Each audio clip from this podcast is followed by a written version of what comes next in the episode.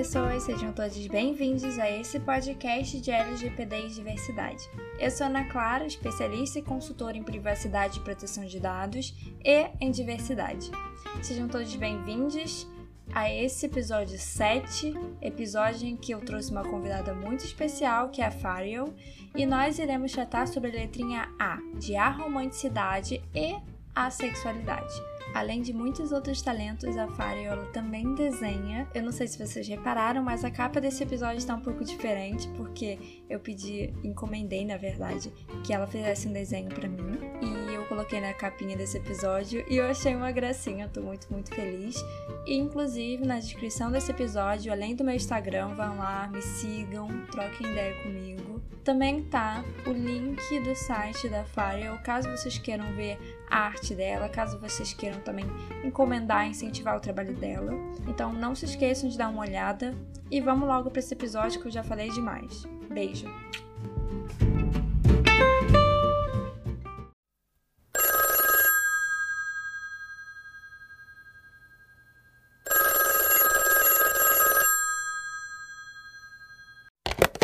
Olá, gente, tudo bem? O meu nome é Fairel, eu tenho 25 anos e moro no Limiar, entre o interior de São Paulo e a capital. Eu sou artista e faço vários tipos de arte, desde compor música, letras, a poesia e desenhos, e a maioria delas desde criança. E eu represento bastante a minha vivência LGBT nessas artes que eu faço, principalmente nas músicas e letras dela e nas poesias. Nos meus desenhos, nem tanto, é mais na hora de escrever mesmo. A minha forma favorita de escrever é em poesia. Só que assim, eu nunca estudei poesia nem nada, eu apenas apreciava. Aí um dia minha amiga me convidou para participar de um slam numa cidade aqui perto, e eu acabei indo. É um grupo sensacional chamado Slam do Zé, e eles ficam em Jundiaí. Naquele dia eu não recitei nenhum, po nenhum poema, eu só fui para participar e ver como funcionava. E eu acabei me interessando bastante. E em outras edições que acabaram sendo online e facilitaram, eu consegui participar, fiz uns poemas para falar também.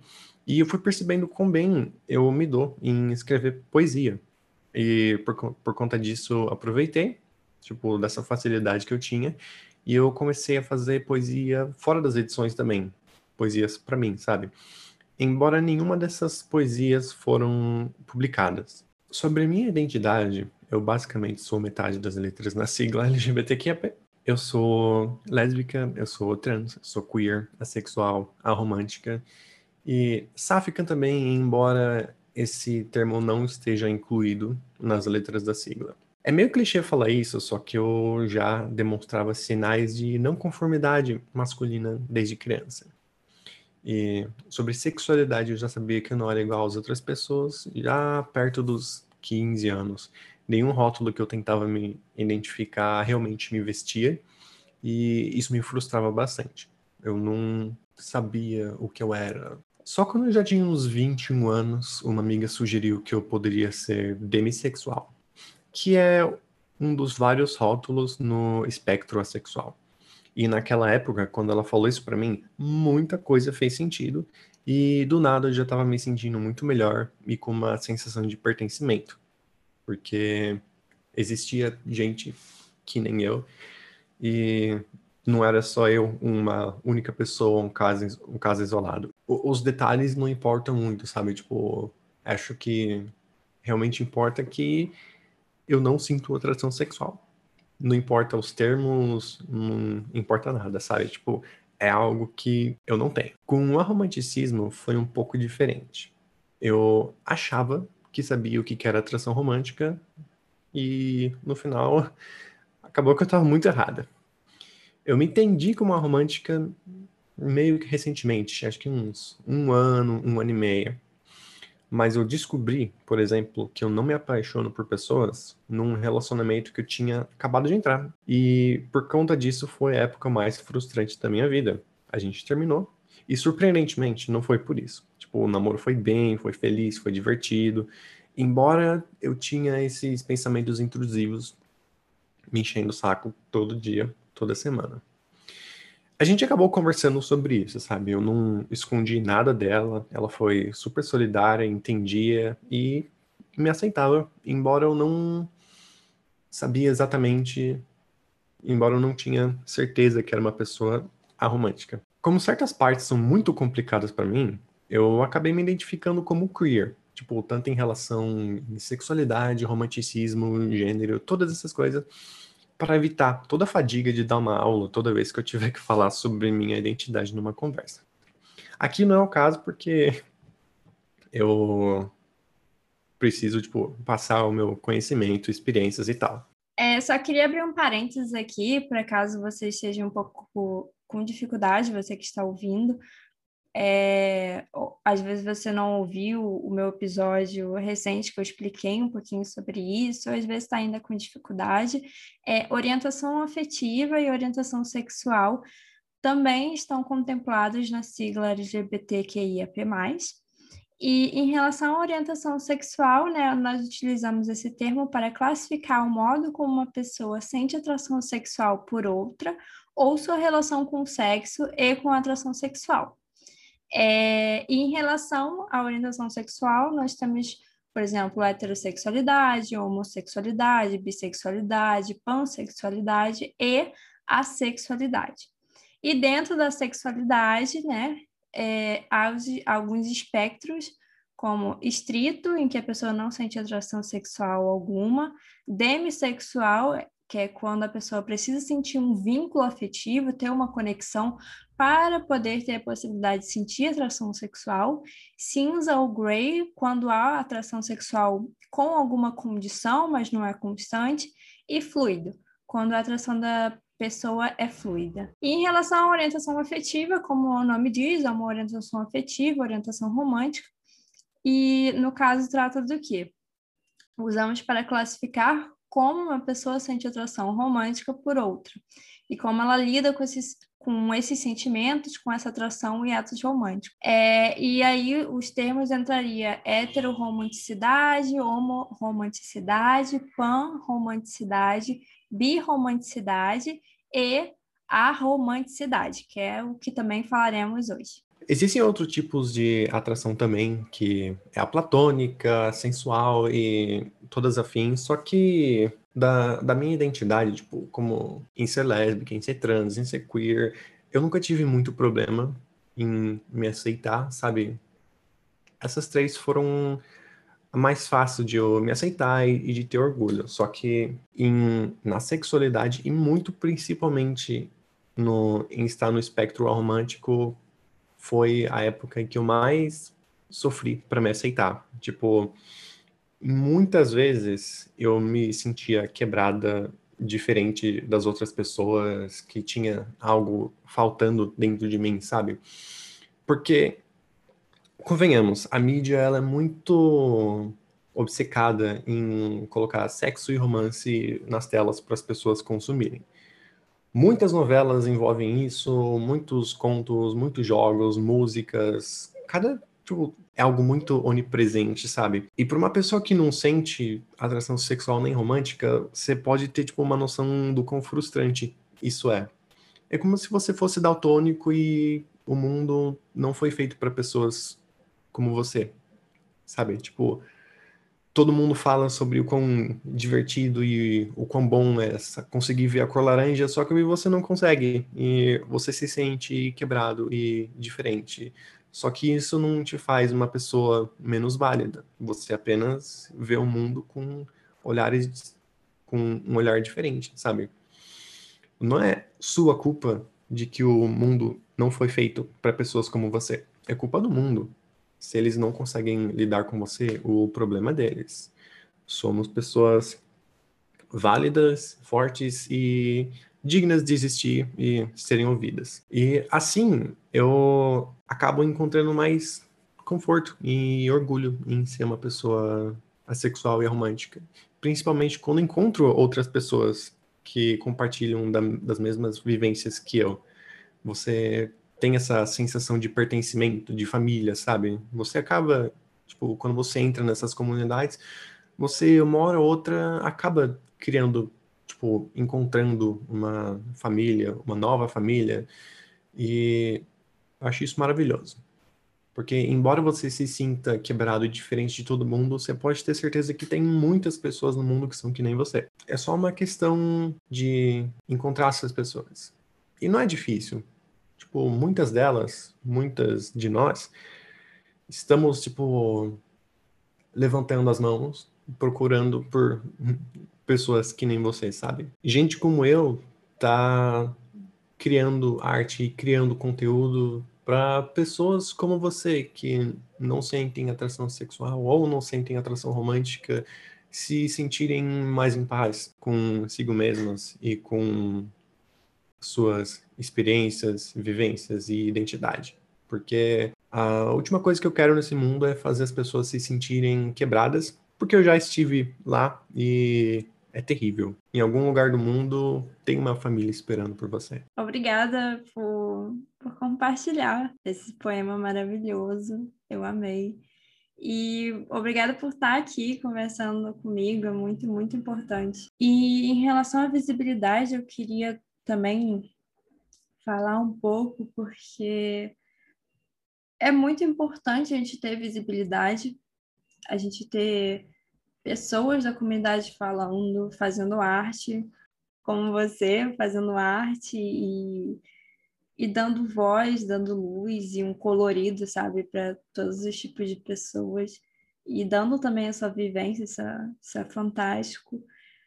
E eu fico feliz, pelo menos, a gente estar tá tendo essa troca, de você ter aceitado vir falar aqui, porque você é uma artista, assim, que eu amei, assim, é incrível. E... O público-alvo da sociedade de hoje em dia são pessoas cis, hétero, que sentem atração sexual, que, que, que sentem atração romântica e... É acho que enquanto esse tipo de pessoa for a maioria em nossa sociedade, vai ser um tema complicado de falar, sabe? Porque as pessoas ou não entendem o. Tipo, as pessoas não querem conversar sobre o que elas não entendem, ou elas têm medo do que elas não entendem, e por isso também que LGBT é tão estigmatizado, sabe? As pessoas geralmente têm medo do que não conhecem, então por isso que as pessoas ficam, tipo, pessoas com preconceito, elas acham que somos pessoas satânicas que vão destruir a família delas. A gente não vai, mano. A gente só quer ficar de boa. Só que é questão de fazer esse tipo de pessoa entender isso, sabe? Então, com esse podcast que você faz, eu acho que você faz um puta trampo. A gente tá dando informação.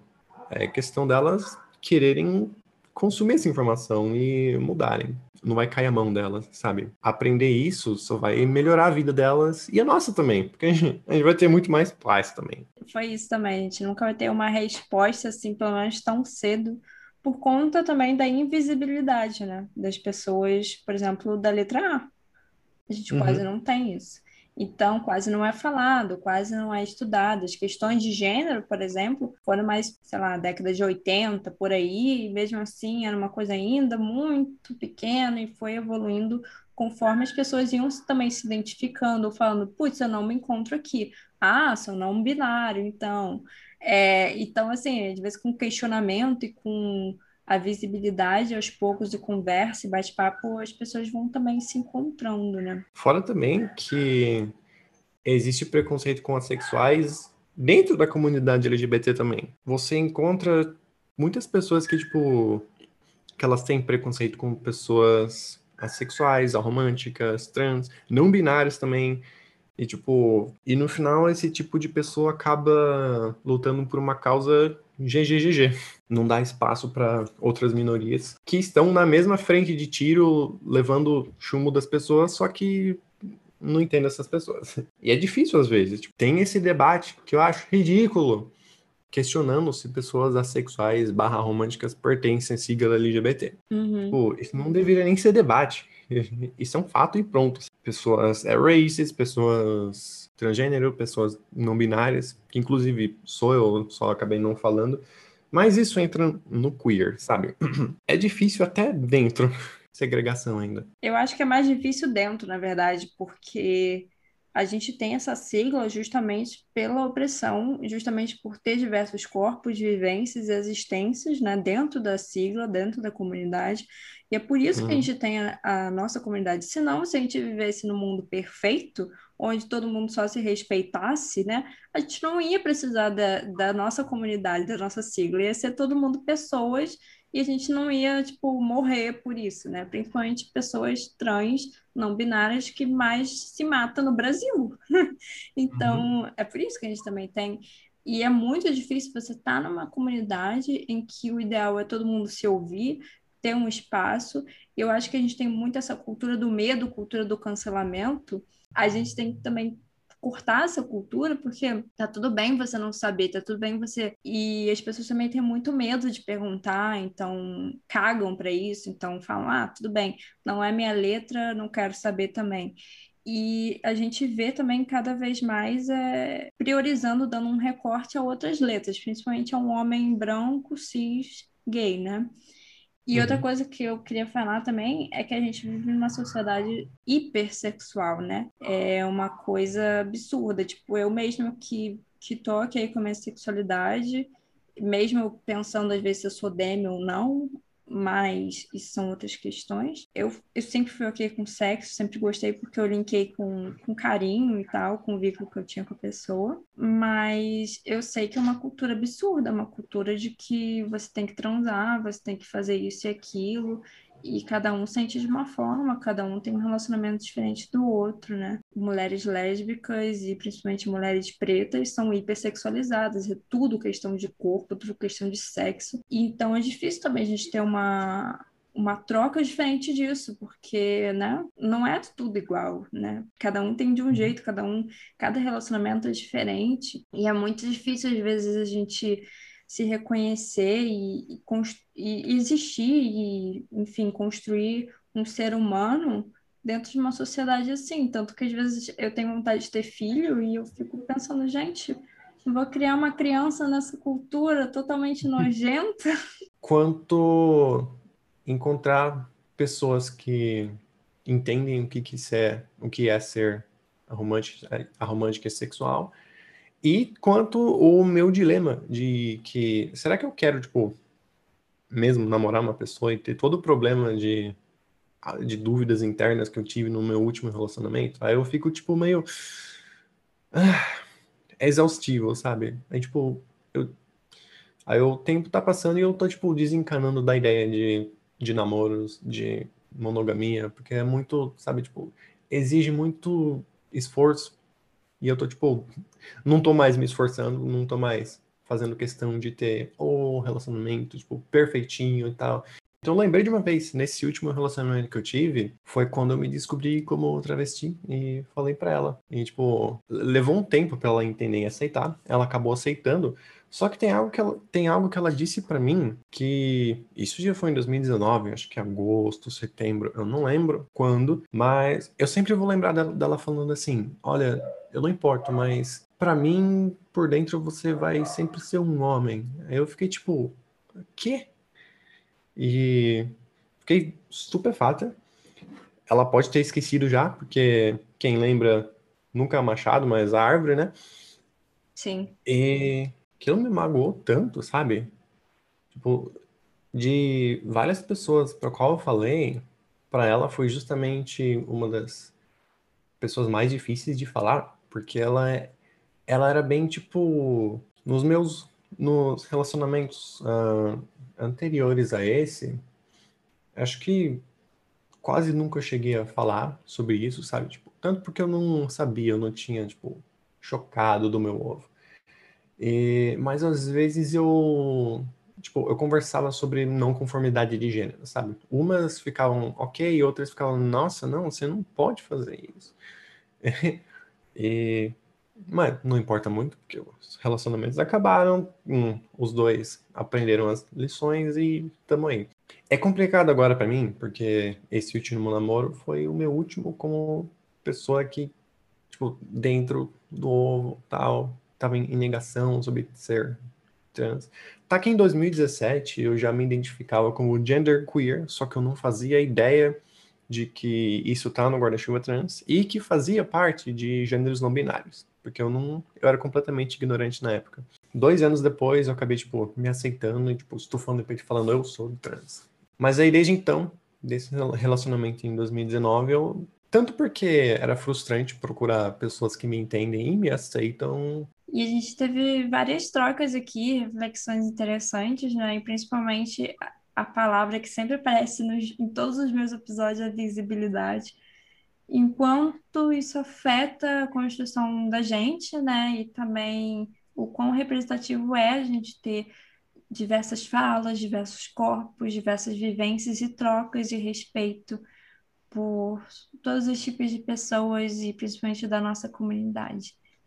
É, queria agradecer você por ter participado, ter tido essa troca tão significativa aqui. Obrigada de verdade, achei maravilhosa. Eu amei. Oi, gente, só avisando que deu um problema no, no episódio, nesse finalzinho da gravação. Eu tive que cortar, mas a gente já tava bem no finalzinho. Logo depois ela se despediu, agradeceu pela presença. E finalizando aqui esse episódio, eu espero que vocês tenham gostado. É, foi um episódio que eu acho que foi bem profundo. Eu já gravei ele já tem mais de um mês, só que eu tava esperando a Farel ter tempo para fazer o, o desenho que eu encomendei dela, pra gente poder montar a arte e tudo mais. É, e é isso, eu espero que vocês tenham gostado. Não se esqueçam de ir na descrição do episódio e olhar o link do site dela para ver a arte dela, se puderem também encomendar, divulgar a arte dela. E também não se esqueçam de me seguir no Instagram, eu tô fazendo live toda hora, eu tô produzindo conteúdo. Lá vocês também podem tirar dúvida comigo, dar sugestão, trocar ideia, tá bem? Fiquem bem e até a próxima!